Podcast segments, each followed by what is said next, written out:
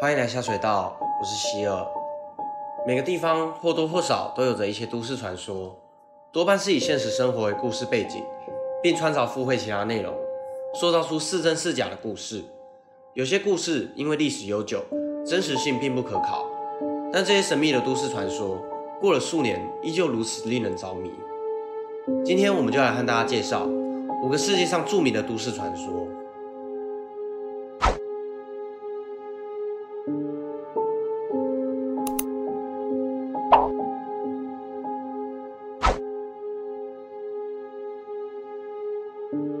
在英国的一个高级住宅区里，一对夫妇委托了一名十八岁的少女，负责照顾两个孩子一夜，并要求只能待在客厅，且不能乱碰屋内的东西。交代完后，夫妇便出门了。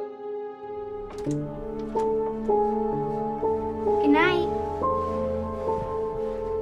夜晚，当孩子们入睡后，少女回到客厅看电视，等待房子的主人回来。但客厅角落里的小丑雕像一直令他感到非常不自在。少女曾试图忽略他的存在，但小丑诡异的笑容却让他越来越不安。于是，他打电话给屋主。Hello?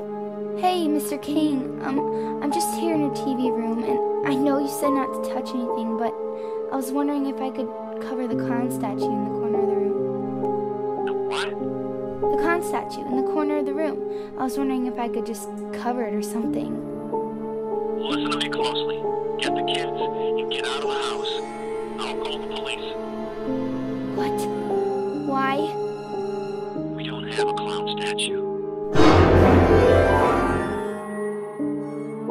这个小丑的身份是由一位游民假扮的，躲在富人的家中，趁夜深人静时到厨房寻找食物。而另一个说法是， 这名小丑可能是一名罪犯，正预谋着什么可怕的事情。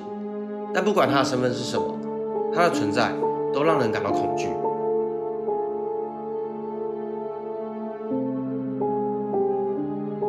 传说在日本，独自走在夜路的孩子很有可能遇到一个戴着口罩的女子。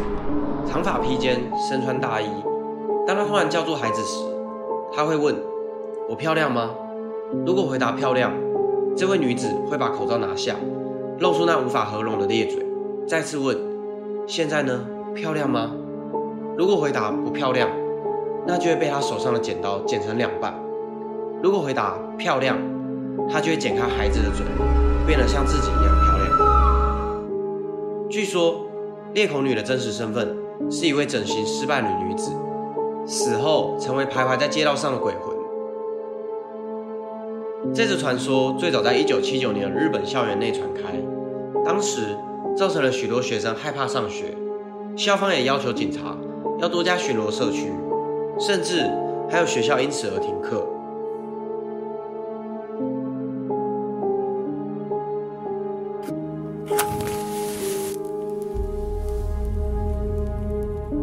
只要在漆黑的浴室里点燃两根蜡烛，并摸着镜子，说出三次“我相信血腥玛丽 Bloody Mary. ”，就能成功召唤出血腥玛丽。从镜子中看到血腥玛丽的身影，可以问她三个问题，但最终的代价就是自己的灵魂必须交给血腥玛丽。这是在西方很流行的召唤游戏，而血腥玛丽又是谁呢？血腥玛丽的原型来自于16世纪的英格兰女王玛丽一世，因为行事作风凶狠毒辣，曾下令处决300名宗教人士，因此被后人称为血腥玛丽。许多国外网友都曾进行过召唤血腥玛丽的仪式，并上传至网络，但因为画面比较惊悚，有兴趣的朋友可以自行搜寻 Bloody Mary。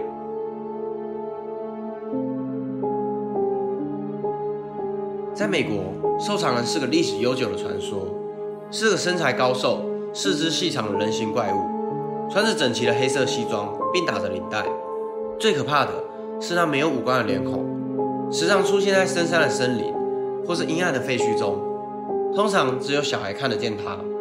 这个传说可以说是影响美国孩童最深远的都市传说，因为在2014年，有两名12岁的女孩深深受到瘦长人的指示。对另外一名同学狠刺十九刀，造成重伤。最后，幸运的在紧急急救后脱离生命危险。而那两名小女孩分别被判四十年的精神病院监管。